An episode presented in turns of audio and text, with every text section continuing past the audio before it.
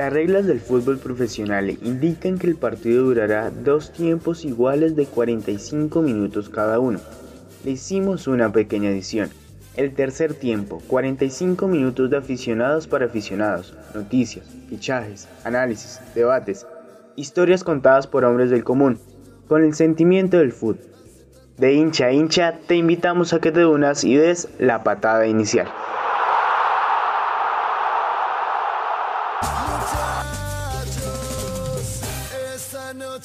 Hola, ¿qué tal amigos de Tercer Tiempo? Sean bienvenidos a su podcast de fútbol. Hoy como novedad tendremos a un invitado muy especial, el cual es ingeniero industrial y docente, pero lo más importante es que es amante y conocedor del buen fútbol. Pues en el capítulo de hoy, en nuestro capítulo número 5, tendremos un recorrido histórico de los, de los equipos colombianos en la Copa Libertadores. ¿Qué tal, Jota? ¿Cómo estás? Buenas noches, Javier. Eh, muy complacido de compartir este espacio diferente, casual y natural, donde podemos hablar de una pasión que nos une. A pesar de que muchas situaciones nos separan, el amor por el fútbol nos une. Así es, Jota, pero antes que nada me gustaría saludar a mis compañeros. ¿Qué tal, muchachos? ¿Cómo están? ¿Qué tal, muchachos? ¿Cómo vamos? Contento de volver a estar por acá y tocar este tema de, de Libertadores y de campeones, subcampeones ya hacía tiempo que teníamos que tocar este tema. ¿Cómo van? Bien, estoy contento de estar acá, otra vez de hablar de fútbol sudamericano. Nos hace falta en estos días eh, que está plagado de fútbol europeo, hablar un poco más sobre, sobre el fútbol sudamericano. Bien muchachos, contento de estar otra vez por acá en tercer tiempo. Ojalá sea un capítulo de su agrado y bueno, pues empecemos. Bueno muchachos, pero para comenzar con este tema y con este debate, eh, yo quiero tocar primero el tema de, la América, de, este, de esta gran América, de esta gran época que dio el América, empezar con el América de 1985. Jonathan, eh, ¿cómo podemos empezar a hablar, a indagar de este América? ¿Cómo era su modo de juego, su, eh, su tipo de jugadores? ¿Cómo era la hinchada en este momento? Bueno, podemos decir que la hinchada del América de Cali entre esos años vivió una época dorada, una época que para el hincha americano le despierta la nostalgia y el amor por su equipo. De ahí nace el concepto de la nación y el concepto de la pasión del pueblo. Encontramos nosotros un equipo vertiginoso, dirigido por quizás el ilustre técnico colombiano, el que es conocido no solo por la hinchada del América, sino por otras grandes hinchadas, el que es considerado el padre y la escuela de los entrenadores colombianos. Estamos hablando nada más y nada menos que el técnico Gabriel Ochoa Uribe. Tenemos en este equipo un equipo vertiginoso conformado por jugadores extranjeros y colombianos, como Julio César Falcioni. El apellido pues nos rememora mucho. Ricardo el Tigre Gareca, que de pronto para las generaciones más joven, su referencia es verlo como director técnico de la eh, selección peruana de fútbol.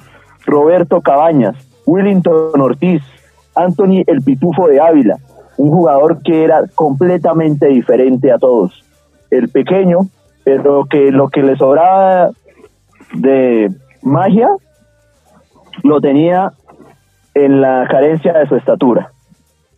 Lograron considerarse y marcar una época donde consiguieron títulos de la Liga Colombiana entre el año 82 y 86, formando la primera o la primera gran dinastía de la nueva era del fútbol colombiano. Un equipo vertiginoso, hábil, gusto para verlo jugar, era un equipo que presentaba buen fútbol en todas las canchas, lo que le valió para llegar a las instancias en las que llegó a Libertadores. Sí, señor Jonathan, y también es que esa delantera del América verla es tener goles por lado y lado, porque tenemos a un Willington Ortiz histórico tanto en Colombia con los equipos colombianos como América, Millonarios, etcétera, como en la selección Colombia que de igual manera marcó cuanto gol quisiera.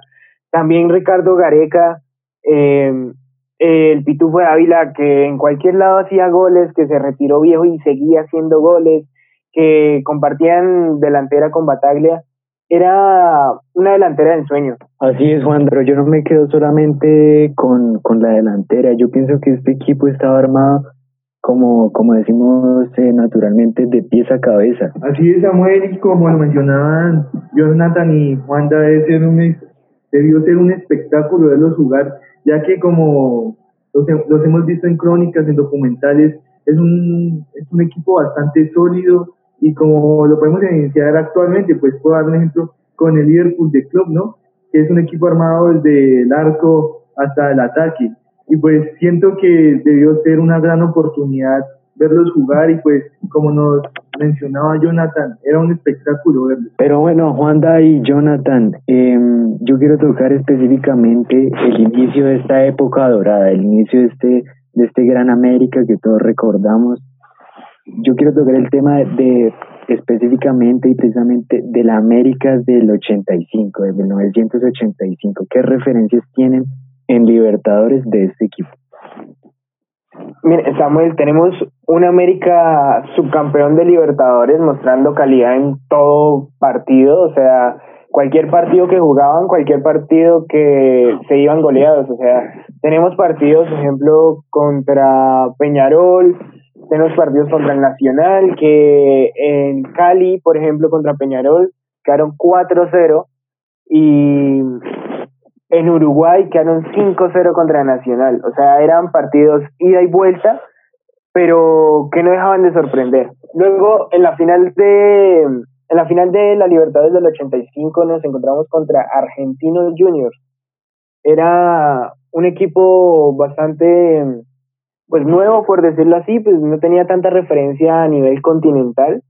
Llegaba a su primera, a su primera final de Libertadores. Y en ese partido se jugó en el Monumental de Buenos Aires eh, el América cayó 1-0 ante Argentinos Juniors con un gol de comiso al minuto 40. Recordar que en este partido jugó Willington Ortiz en la punta con el Pitufo de Ávila, Ricardo Gareca, en el medio campo González Aquino, Roberto Cabañas, Juan Penagos, en la defensa Jorge Porras, Gonzalo Soto, Henry Biafra, Hugo Valencia y en el arco, como no, si, si no es Julio César Falción. Ya en el partido de vuelta nos encontramos con un América un poco más decidido que salió a ganar todo y que en los primeros minutos del partido eh, Willington Ortiz adelanta al América de Cali empatando así el, encuentro en el Pascual Guerrero y ya todo el partido seguiría 1-0. El formato Libertadores tendría no tendría prórroga ni penaltis, sino un partido de desempate. Ese partido de desempate se vuelve el 24 de octubre del 85 el partido quedó 1-1 en Defensores del Chaco, en Asunción, en Paraguay.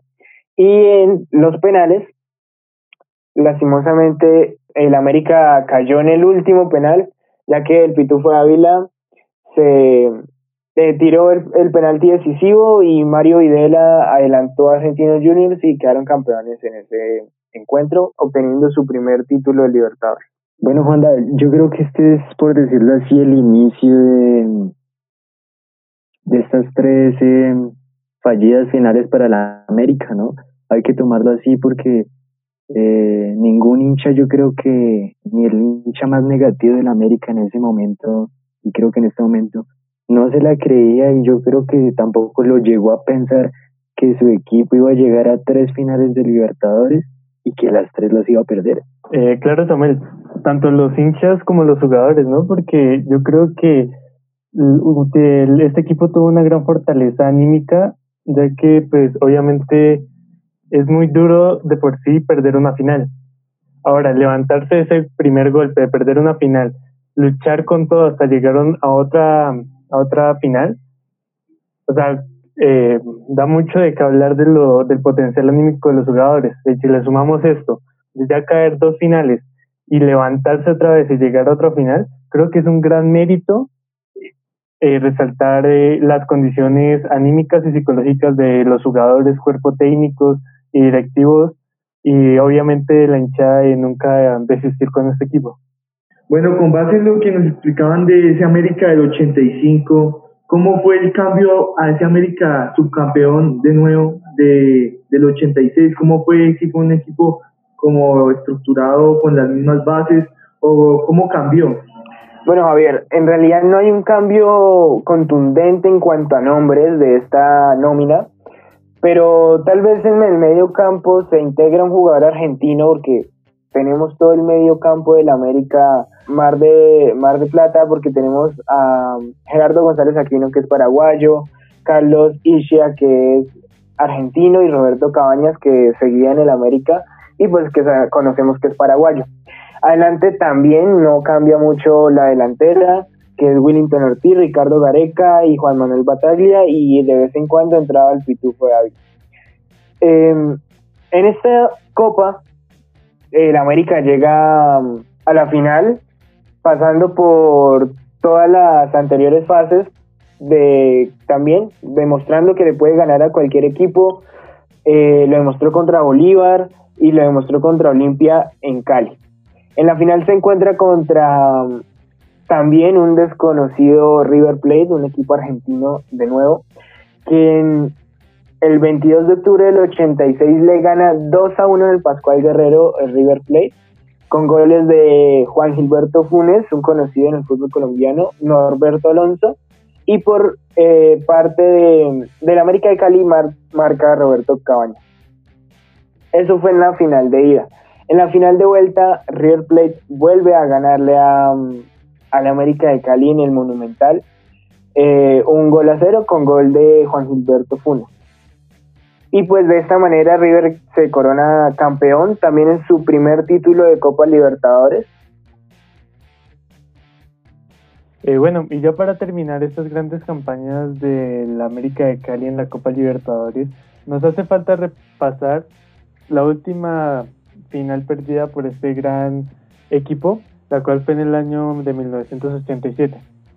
Eh, Juan David, ¿qué tiene para contarnos sobre esta campaña? Acá empezamos con un América igual de decidido que las anteriores veces, ganando, en, por ejemplo en su grupo quedó en la segunda fase, quedó contra Barcelona de Guayaquil, contra Cobreloa de Chile, y pues quedó primero de grupo. Ya hablando un poco más en la final, el América el 21 de octubre del 87 se enfrentaba a uno de los más grandes del continente, como lo es Peñarol. Y en el Pascual Guerrero hace un marcador de 2 a 0. En ese partido, en el minuto 8, convirtió Juan Manuel Bataglia y en el minuto 27 convirtió Roberto Cabañas. De esta manera pues acaba el partido y vamos a la final de vuelta. En la final de vuelta en el Estadio Centenario de Montevideo. Peñarol logra marcar dos goles para América también. Eh, logra marcar con un tanto de Roberto Cabañas en el minuto 19, mientras que para Peñarol marca Diego Aguirre y Jorge Villar. De esta manera nos vamos a una final de desempate en una zona neutra. Este partido se disputó en el Estadio Nacional de Santiago. Como alternativas de la nómina, aunque seguían los, casi los mismos jugadores, fue que ya en ese momento Willington Ortiz bajó, retrocedió un poco las líneas para jugar y arriba quedó solamente Ricardo Gareca y Juan Manuel Bataglia. Este partido fue bastante polémico ya que el América pierde, la arrebata en el título de las manos en el minuto 120. El empate se fue a prórroga y por poco se van a penales, pero Diego Aguirre por parte de Peñarol marca un gol en, minuto 120 y luego allí se desata un poco una pelea campal y sale expulsado Jairo Pudia de, por parte del América. De esta manera, Peñarol gana su quinto título y América queda eliminado en la final por tercera vez consecutiva. Acá, en cuanto a las barras, empieza a haber un rumor de la llamada maldición del garabato. ¿Sabemos algo de esta maldición?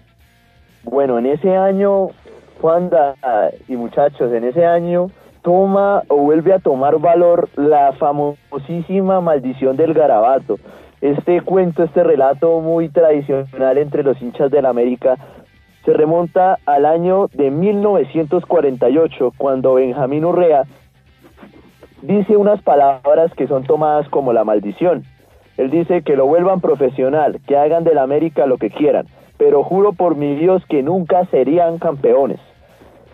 De ahí para allá se empieza a desarrollar muchísimos años donde el América toca la puerta de ganar en Colombia y no lo logra, hasta que aparece esta época dorada que hemos venido mencionando.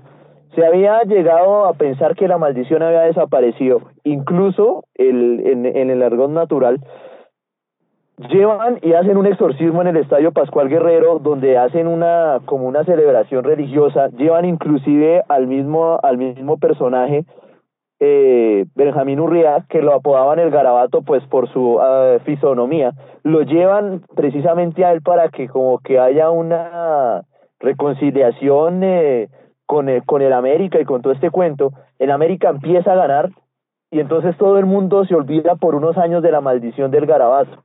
Pero justo en ese año, cuando América está a las puertas de la gloria, cuando está a punto de, de lograr la hazaña después de dos finales perdidas, pierden trágicamente en el último minuto del partido y es donde muchos hinchas vuelven a decir la maldición del garabato sigue presente para la Copa Libertadores. Bueno, Jonathan, es importante destacarlo de la maldición del garabato y, pues todavía no sabemos si sigue presente, pero pues quiero avanzar al año 1989 en la gran campaña que logró ser el Atlético Nacional.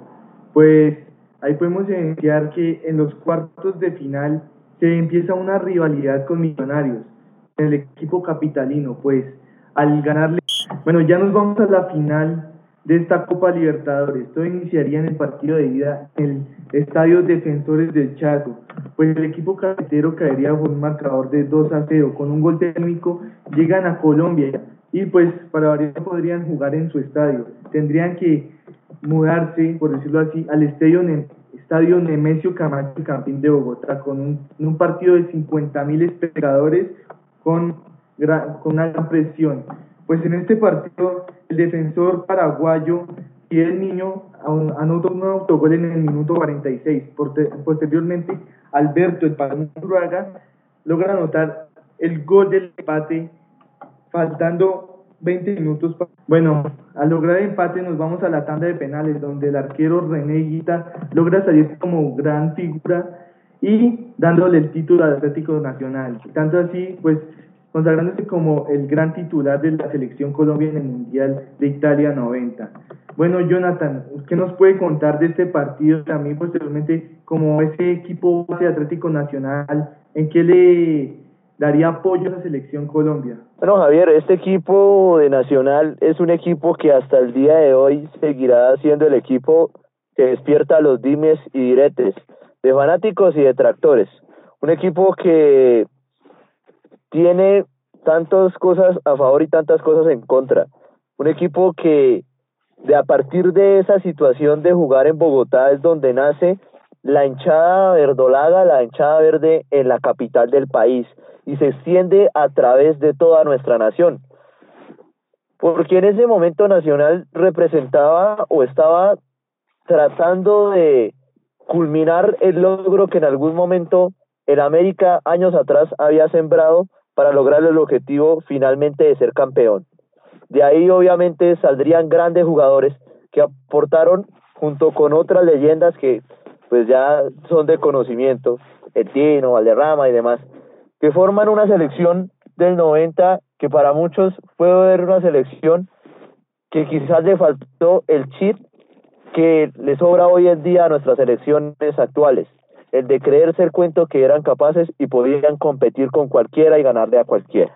señor Jonathan, además también recordar que la llegada de Francisco Maturana llega a eso, a fomentar esa mentalidad ganadora que tanto necesitaba este plantel puesto que Maturana llega en el 87 Nacional, siendo pues una buena apuesta en cuanto al manejo del equipo. Logró trabajar con jugadores colombianos, les dio el rodaje a jugadores jóvenes y aunque no se logró el campeonato colombiano en el 89, convenció a su plantel que podrían ser campeones de América. Un logro obtenido y luego esa misma base nacional ayudó pues como lo veníamos diciendo, a la selección Colombia clasificar al Mundial de Italia 90. También recordar que Nacional fue el segundo equipo a remontar una serie adversa en la final de la Copa Libertadores, Tras la hazaña de Argentinos Juniors en el 85, recordando que fue contra el América de Cali en ese entonces, luego de perder por la mínima en el partido de ida, los verdolagas fueron los primeros a repetir una serie final con una diferencia de dos goles. Así es, Juanda, también para recalcar este hecho de, de la Libertadores, eh, además de este torneo internacional, este equipo eh, comandado por, por Maturana y por, por el Bolillo Gómez, eh, bajo esta misma filosofía consigue dos títulos más, ¿no? Que es la Copa, la Copa Interamericana en el 90 y la quinta estrella para Nacional en el 91. Yo creo que esto también es eh, para recalcar de este proceso porque no solamente fue un éxito de, mm, de un día para otro, por así decirlo. Claro que sí, también que pues el camino para llegar a esta recordada final no fue nada fácil, porque recordemos que se enfrentaron dos equipos colombianos en cuartos de final, como lo fue pues el campeón eh, Atlético Nacional y Millonarios, que en ese momento era como el equipo más fuerte a nivel nacional, que salió derrotado eh, luego de pues de polémicas y más cosas. Eh, el 19 de abril del 89 Nacional le gana Millonarios en el Atanasio Girardot con un gol de Usurriaga en el minuto 51.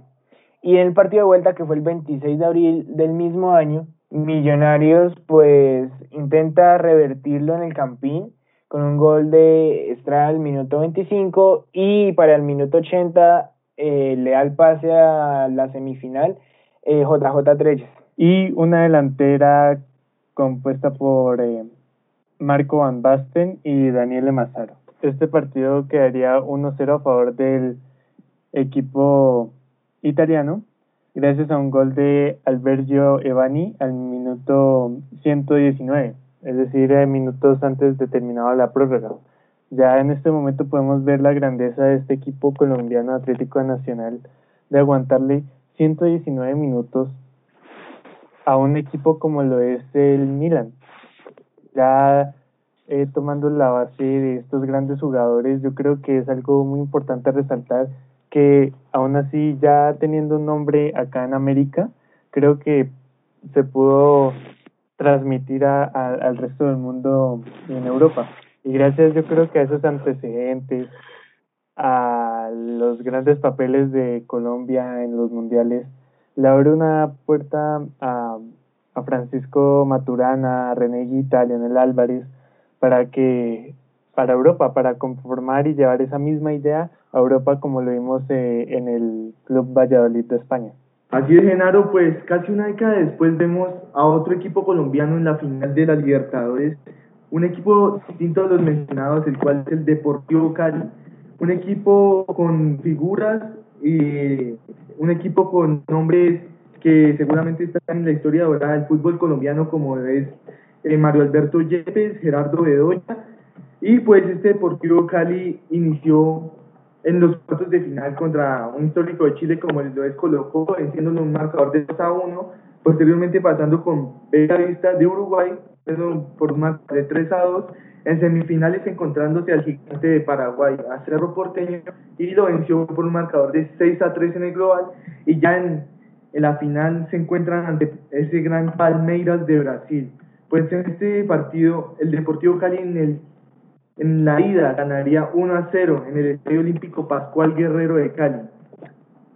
Y, y en la vuelta caerían en, en el Estadio Palestra Italia de Sao Paulo por un marcador de 2 a 1. Pues en este equipo también actuaba el histórico y recordado Mayer Candelo y caerían por penales ya que el marcador estuvo igualado donde fallarían Gerardo Bedoya y Martín Zapata.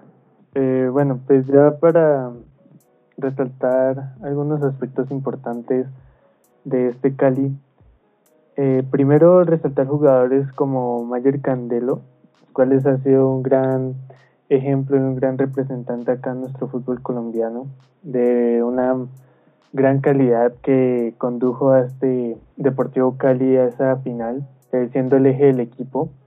También recordamos al central Mario Alberto Yepes, por muchos años capitán de nuestra selección de mayores de, de Colombia y una gran insignia de nuestro fútbol.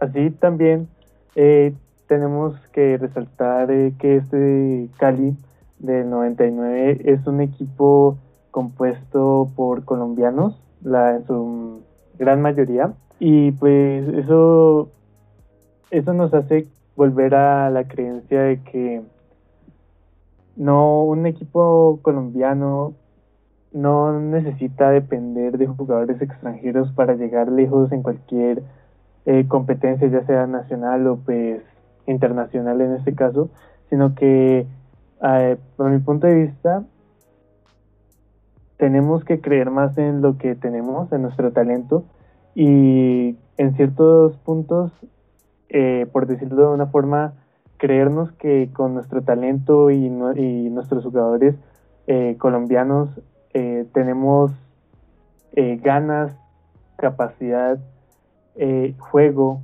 para competir y ganarles a equipos argentinos, brasileños que están mayormente estructurados, con mayormente dotados de diferentes em, jugadores de diferentes nacionalidades, argentinos con mayor calidad.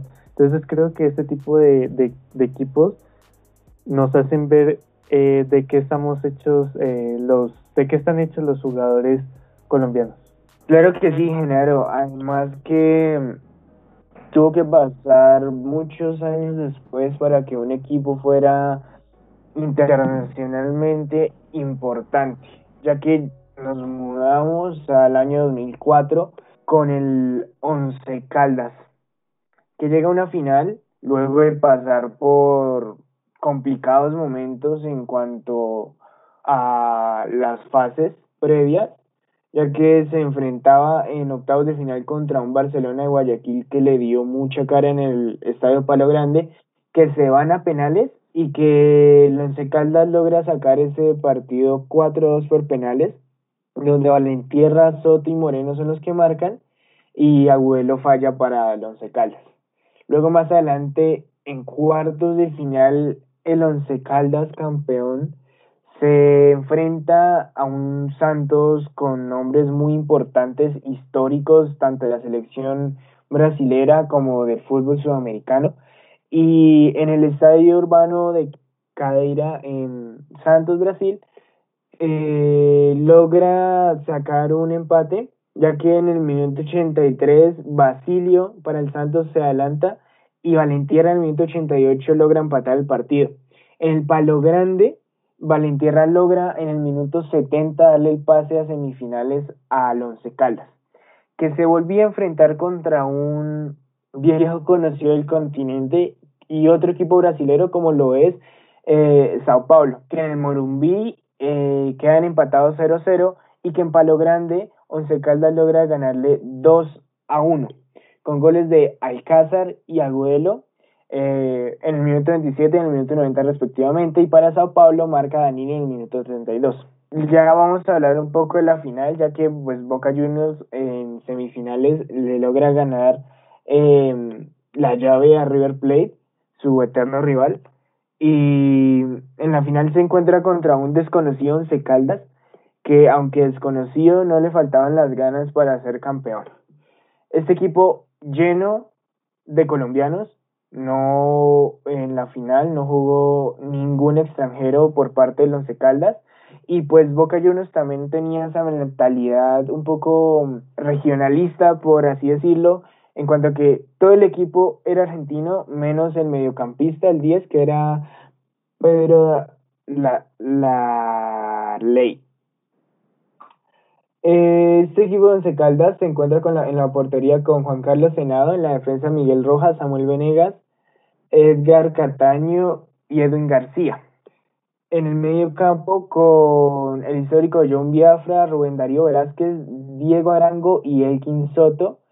Eh, un poco más adelante en ofensiva, Arnulfo Valentierra y como delantero Jorge Agüelo. Recordemos que este equipo lo entrenaba Luis Fernando Montoya y que en la final de ida en la bombonera eh, sacan un resultado 0-0. Y en Palo Grande logran también empatar, pero eh, uno a uno, ya que Biafra en el minuto 7 con un remate de media distancia logra marcar para el equipo de Manizales y Burdizo en el minuto 52 eh, pone el empate para Boca Juniors. Ya después de esto pues nos íbamos a, a los penales, que es donde se viene lo más determinante, ya pues que Boca Juniors erra todos los penales y para el Once Caldas eh, marca el Soto y Agudelo y pues Valentierra y Ortegón eh, son los que fallan el penalti, pues los penales quedaron 2 a 0 para el Once Caldas.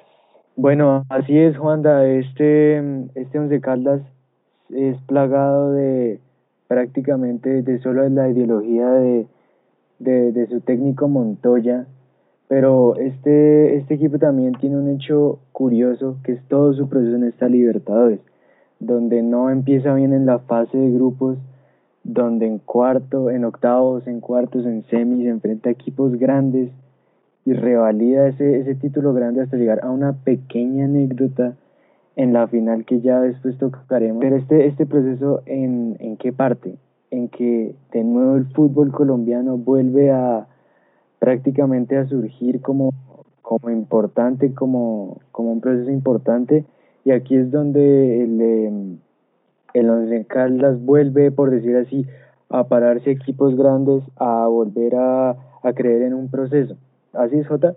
Sí, realmente este Once Caldas es un, esta, esta copa para Colombia en general es la, es la, la copa querida, es la copa soñada, es la copa del pueblo, es la, es el pueblo tricolor vestido de blanco blanco. Todo el país vibraba con esto. Es la copa que nos lleva el gol caracol, la que podríamos llegar a ver en los televisores abiertos porque es un equipo que empieza de menos a más. Es un equipo que eh, nos muestra a estos jugadores que quedaron campeones en Colombia. El profe Montoya llega en el primer semestre del 2003 y logra sacar un proceso campeón, donde empezamos a ver algunos de los nuevos jugadores que después irían a aportar a la selección Colombia tras la Copa Libertadores, como lo son Rubén Darío Velázquez y John Biafara, que tendrían su oportunidad en,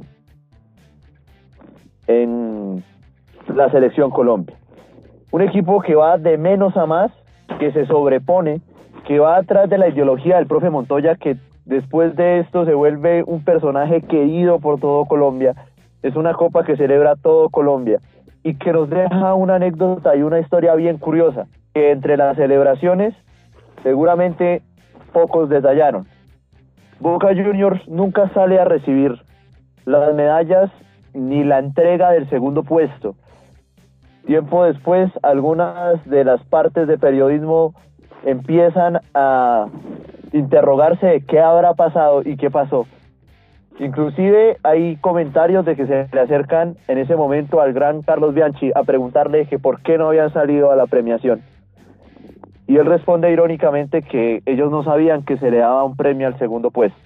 Algunos dicen que fue un estado de malos perdedores, de un equipo, de un Boca plagado de talento y de jugadores de renombre. El Pato Abondancieri, Rolando Schiavi, Nicolás Burdizo, Luis Amaranto Perea, Cassini, Diego Caña, Carlos Tevez. Era un grupo discutiblemente nombre por nombre muy superior. Muchos, muchos, muchos daban por campeón al Boca, pero Once Caldas le hace un partido casi que perfecto en la bombonera, evitando que le hagan goles. Y viene a Colombia a parársele con el empeño, el amor de su hinchada, apoyado de un estadio palo grande, atiborrado, hasta donde más no pudo de una hinchada blanca, acompañado del respaldo de muchos de los que vimos esa final detrás de un televisor haciendo fuerza. Cuando John Biafra patea este balón, creo que fuimos muchos colombianos los que pateamos ese balón.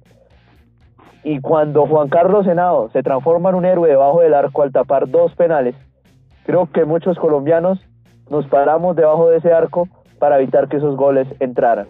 Esta Copa Libertadores siempre será una copa querida y anhelada y que le sacará una sonrisa y una lágrima a más de un hincha del fútbol colombiano. Así es, Jonathan, con todos estos recuerdos, todas estas anécdotas de, este proceso, de todo lo que vivió no solo Manizales, no solo el Once Caldas, sino todo el país, yo quiero hacer una pregunta eh, muy puntual. Desde que iniciamos con el América, con Nacional y ahora con el, con el Once Caldas, ¿qué le falta a los equipos colombianos, al fútbol profesional colombiano, para volver a tener un equipo así, no tanto plagado de estrellas como en el, en el próximo equipo que vamos a tocar, que va a ser el, el, Nacional del 2016. Pero ¿qué, ¿qué, le falta en este momento al fútbol colombiano para volver a darnos una alegría de, este, de esta magnitud y de este tamaño? Bueno, Samuel, yo creo que todo parte de la estructura del fútbol profesional colombiano. El fútbol, el fútbol profesional colombiano debe subir su nivel, indiscutiblemente para cuando salgamos a, a enfrentar el continente en las copas internacionales, haya la posibilidad y la manera de que se pueda llegar a buen éxito. Hemos visto, hemos sido testigos en los últimos años de procesos donde algunos equipos como el Junior de Barranquilla, que tiene un brazo económico muy grande, invierte en una nómina larguísima, que nombre por nombre uno diría, bueno, es un equipo fuerte, eh, un equipo que puede pelearle de tú a tú, pero nos encontramos que a la hora de, de jugar, a la hora de los partidos, pues la situación es diferente. Yo creo que detrás de eso hay muchas cosas y habría que tocar muchos temas, desde la estructura deportiva, el técnico, el sistema de juego, porque a veces podemos tener muchos nombres, podemos tener 11 nombres destacados dentro de la cancha, pero si no hay una sincronía de juego, pues no tenemos nada. Tenemos 11 hombres muy buenos, pero como equipo no jugando.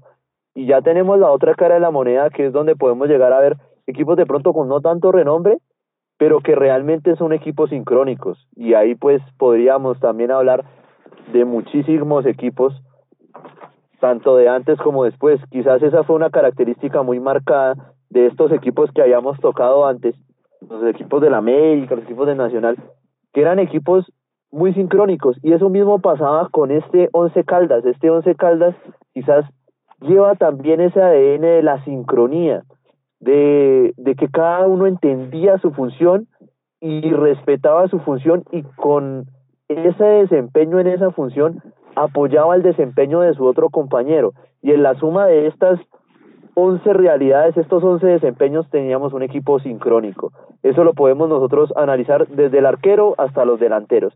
Y es algo que viene desde esos equipos históricos que hemos tocado. Yo creo que quizás eso es lo que le falta entender desde las estructuras altas, desde los que toman las decisiones, los directivos, los asesores deportivos, los dueños de los equipos, hasta los mismos jugadores que deben entenderlo en la cancha. Bueno, eh, Jonathan, eso, eso es muy cierto, eso es muy valedero, porque prácticamente a lo que queremos hacer énfasis con este último tema de debate es que para tener un equipo en Colombia en realidad de campeón o importante en Libertadores, tendremos siempre que esperar cada 10 años porque prácticamente desde el América, del primer América que tocamos, estamos hablando de década a década, porque en el momento, el último campeón de, de Libertadores representante colombiano fue Nacional en el año 2016. Desde ese momento yo no, no encuentro o no, no, no hallo un equipo que se pueda plantar bien y más que todo no es solo plantarse otra vez 10 años después, es tener un proceso claro y tener un proceso para hacerse notar, para volver a, hablar del fútbol colombiano, no solamente quizás de, de jugadores en el exterior, de mundiales, sino también a nivel de clubes. Claro que sí, Jonathan, Samuel, eh, Javier y todos los integrantes. O sea, acá nosotros estamos hablando de procesos. No hay procesos serios. No hay dirigentes que realmente quieran el fútbol, no hay dirigentes que en serio le aporten algo al fútbol colombiano. Por encima está más el dinero que otra cosa. Hoy están jugando, literalmente están jugando con una hinchada, están jugando con un sentimiento tradicionalista, están jugando con algo que lastimosamente se está perdiendo. El intento de proceso que es como el junior con figuras y esto, le falta jerarquía, que no demostró esa jerarquía en la final de Sudamericana, por ejemplo, que no eh, fue capaz de ser tricampeón o algo así por el estilo. Pero bueno, ya pasando el tema Libertadores de, del Once Caldas, ¿hay algo por agregar? Tal vez Genaro quiera decir algún dato o algo por el estilo. Eh, sí, bueno, pues eh, en lo personal, cada vez que me nombran a este Once Caldas desde 2004, se me viene a la cabeza el Porto, también de la misma temporada 2004, campeón de la Champions. Son equipos que vienen de menos a más, sin gran nombre, equipos tal vez menospreciados, que a medida que avanza el campeonato demuestran su modo, su gran modo de, de, jugar, su táctica, su comprensión en el campo, eh, derribar o ganarle a grandes em, contrincantes a nivel continental. Y esto lo vemos, esta relación, que lo personal lo veo, eh, la vemos muy reflejada, o la vemos, lo vimos reflejada en la final intercontinental de ese mismo año, la cual enfrentó a los dos, que fue una final muy disputada, eh, hasta el punto en que se resolvió solo por, por, desde el punto penal. Entonces creo que esta relación eh, cabe ser resaltada, ya que se pueden encontrar muchas similitudes en estos dos equipos. Bueno, terminando con este Once Caldas de, del 2004 comandado por el profe Montoya, nos trasladamos para, para Cúcuta en el año 2007, también equipo comandado por, eh, por el profe Bernal. En, en, este también eh, enfrentándonos en la final a un equipo a un equipo argentino, el cual es, eh, es Boca. Sí, señor. Samuel, también recordar que este equipo salió campeón del segundo campeonato en el 2006, que consigue su primer título en la Liga Colombiana, eh, bajo la dirección de Jorge Luis Pinto, teniendo como base al equipo que llegó a semifinales en el 2007 en la Libertadores, ya que este equipo estaba conformado por Robinson Zapata en el arco, Breiner García, Pedro Portocarrero, Walter Moreno, Raguá, Charles Castro, Nelson Flores, Asprilla, Magnelli Torres como el gran capitán, Roberto Bobadilla y el gran delantero Blas Pérez, dirigidos por el profe Hernán. En esta Copa Libertadores queda ubicado en el grupo 3 junto al Deportes Tolima, Gremio de Brasil y Cerro Porteño de Paraguay. El primer partido se disputó de local en el General Santander contra el Deportes Tolima que terminó 0 a 0. Luego viajó a Puerto, a Puerto Alegre, a Brasil, para enfrentar a Gremio y este partido finalizó 0-0 igualmente.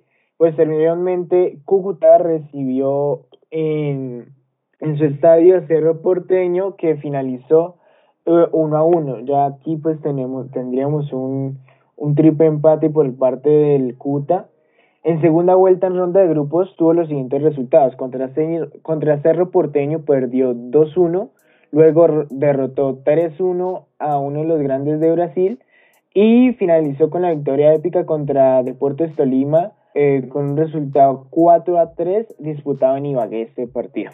Luego de este agónico y milagroso resultado frente al Deportes Tolima en Ibagué, el Cúcuta clasificó a cuartos de clasificó a octavos de final, enfrentando a Toluca de México, eh, ganando por un marcador global de 5 a 3.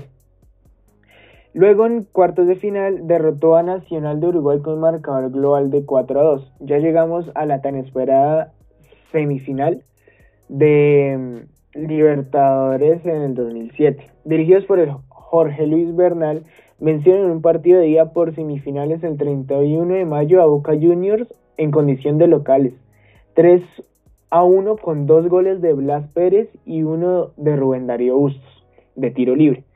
El partido de vuelta se jugó el 7 de junio en la Bombonera, donde el equipo argentino derrotó 3-0 al Cúcuta Deportivo y de esta manera acaban con las esperanzas del Cúcuta en tan recordado torneo.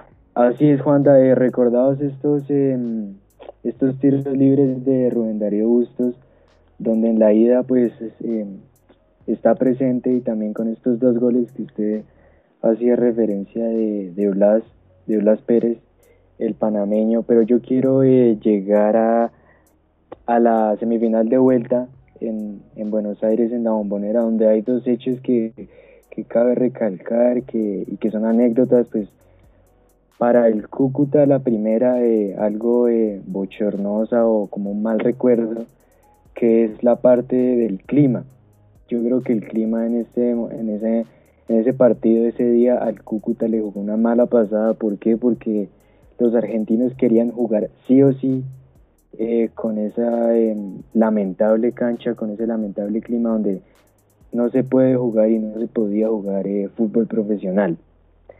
Este, la segunda anécdota que yo quiero recalcar es al final del partido, ya cuando, por decirlo así, Boca tenía eh, en ese momento sentenciado al, al Cúcuta, el hecho y la anécdota es que el profe Bernal, totalmente salido de sus casillas de, y de sus papeles, entra a la cancha y reclama al árbitro, si no estoy mal, una, una falta a, algún jugador del Cúcuta y este hecho es también muy recordado por el, por el país y por claramente por los hinchas del Cúcuta.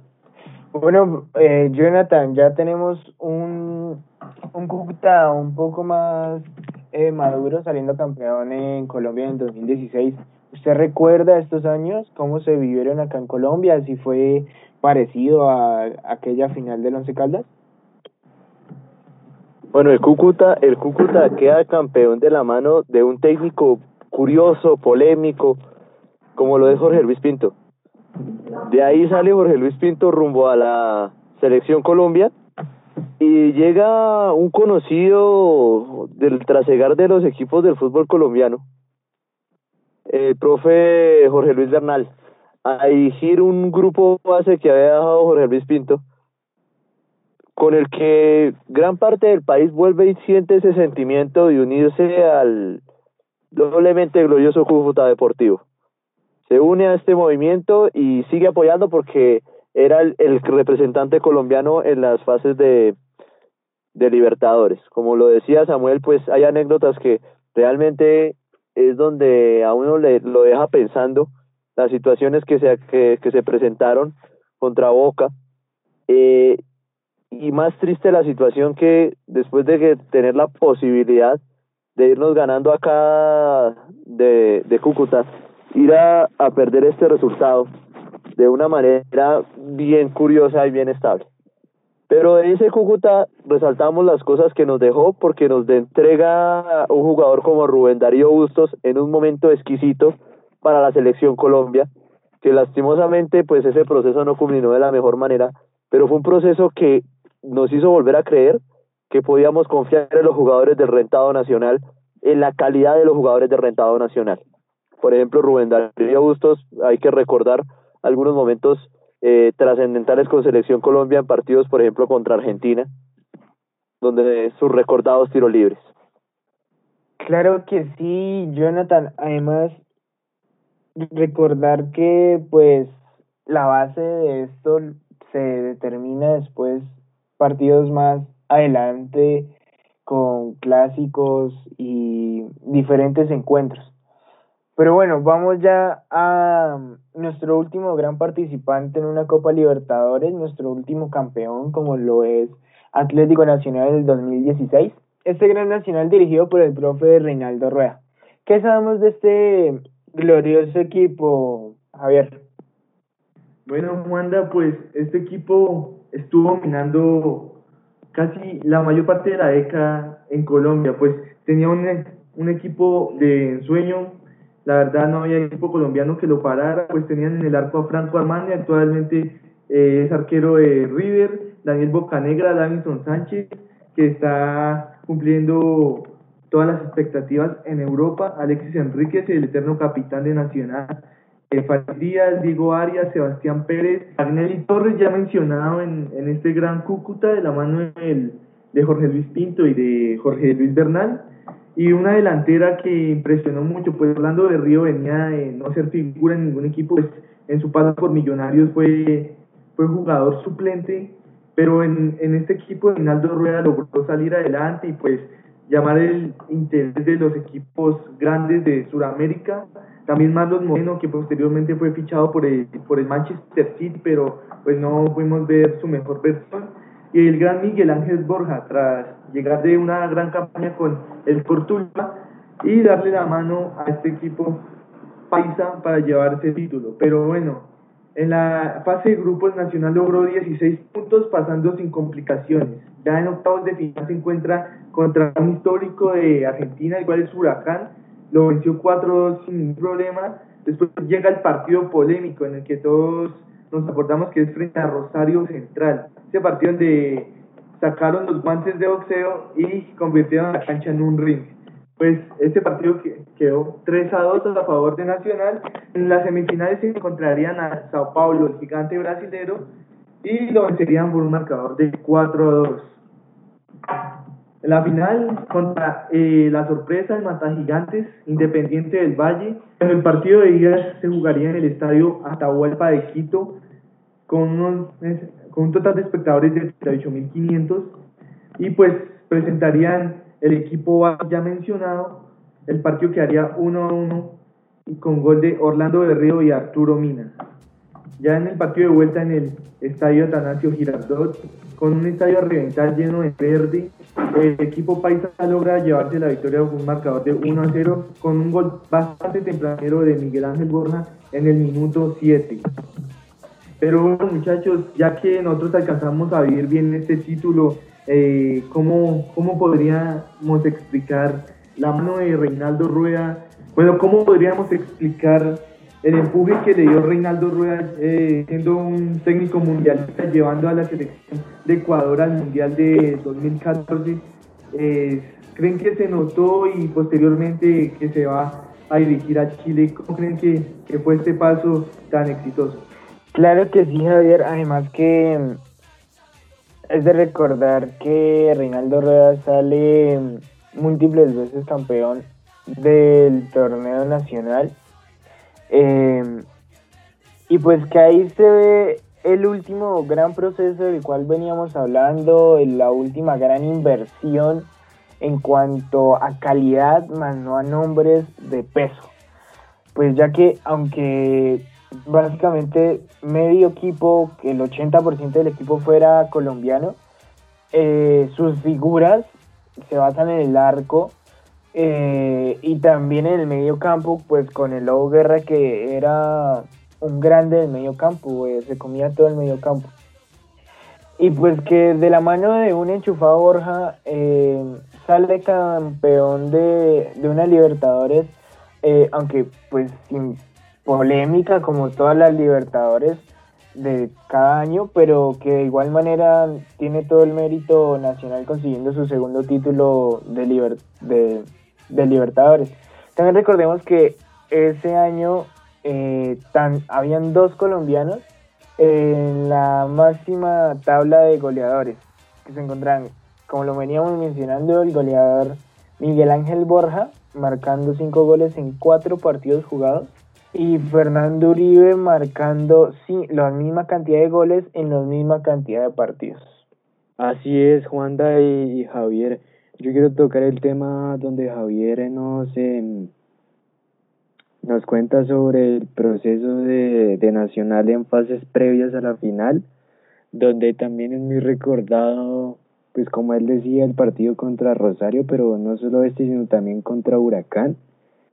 Y asimismo el siguiente también frente a Rosario, donde en Medellín em, los dos de vuelta, los dos partidos de vuelta son llenos de polémica, no sé si recuerden, pero el arbitraje fue totalmente bochornoso para los dos equipos, donde em, por parte de em, de los dos técnicos de estos equipos argentinos se salen de sus casillas, hacen que sus jugadores se salgan de sus casillas y ahí es donde creo que Nacional tiene un plus o tiene un eh, como una ventaja donde sabe manejar estos momentos, donde no se deja llevar como por por decirlo así la calentura del partido y donde termina de liquidar a estos equipos que quizás se quedaron en, en solo la pelea o se quedaron en solo en, en el hecho polémico o bochornoso. No sé qué piensen de esto.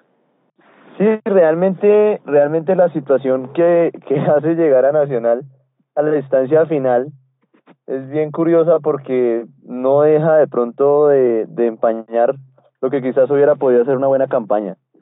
Sin duda alguna, por muchos, eh, fue llamada la final de David contra Goliat. Un nacional con una base sólida de colombianos y extranjeros contra un equipo desconocido desde su nombre hasta su procedencia. Un Independiente del Valle que tiempo después y a medida que avanzaba la Copa sería nombrado el asesino de gigantes.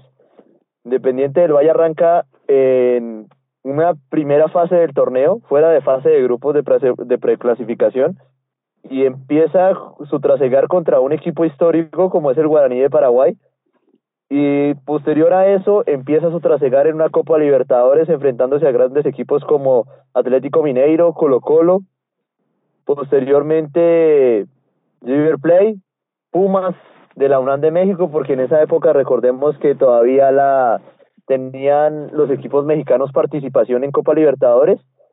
Y la cereza del pastel pues sin duda alguna fue Boca Juniors, convirtiéndose así este equipo en Independiente del Valle en el único equipo eh, ecuatoriano o en el único equipo que dentro de Libertadores ha sido capaz de ganarles y sacar a los dos máximos exponentes del fútbol argentino en su momento, como eran River Plate y Boca Juniors llega a una final enfrentándose a un Nacional que en los papeles, en la experiencia, en nombre por nombre era muy superior, porque Nacional línea por línea era muy superior. Los jugadores de Independiente del Valle eran en algunos casos historias muy curiosas porque eran jugadores que de pronto no han tenido la oportunidad en otros equipos, eh, muy similar de pronto a lo que pasó en algún momento con el Leicester en Inglaterra, que encontramos historias de jugadores que habían sido rechazados, que habían tenido otros procesos bien curiosos y nos encontramos con este equipo independiente del Valle que le planta cara en Ecuador y le planta cara en Medellín, le pone la final de para arriba, fue una final bien compleja para Nacional a pesar de que muchas mucha de la hinchada de Nacional pensaba que el encuentro con Independiente del Valle no iba a ser tan complicado, a pesar de que Independiente del Valle ha tenido unas excelentes presentaciones contra los equipos ya anteriormente mencionados, pero mucha de la hinchada de Nacional pensaba que al venirse ganando, al venirse empatando de Ecuador, las cosas en el Atanasio iban a ser pues bastante fáciles y realmente el gol de Borja llegó en un momento adecuado, reiniciando el partido, porque después, eh, si ustedes recuerdan y si ustedes miran las, las crónicas, un Armani gigante como nosotros lo conocemos de los tres palos y eh, un partido de ida y vuelta entre, entre los dos equipos donde expone lo mejor de sus argumentos. De ahí para allá nos quedamos nosotros en la historia en que no hemos podido volver a tocar las puertas ni siquiera de una semifinal en Copa Libertadores. Bueno, de esta manera llegamos al final del podcast con el recorrido de los equipos con más protagonismo a lo largo de la Copa Libertadores, los equipos colombianos con más protagonismo. Esperamos que haya sido de su agrado. Recuerden seguirnos en Facebook y en todas nuestras redes sociales. Y gracias al invitado, Jonathan, por prestarnos un poco de su tiempo y compartirnos un poco de su conocimiento del fútbol, que como nos dimos cuenta, eh, sabe bastante acerca del tema. Eh, recordar pues que este es nuestro último capítulo y muchas gracias a los que estuvieron estos cinco capítulos. Este es Tercer Tiempo Podcast.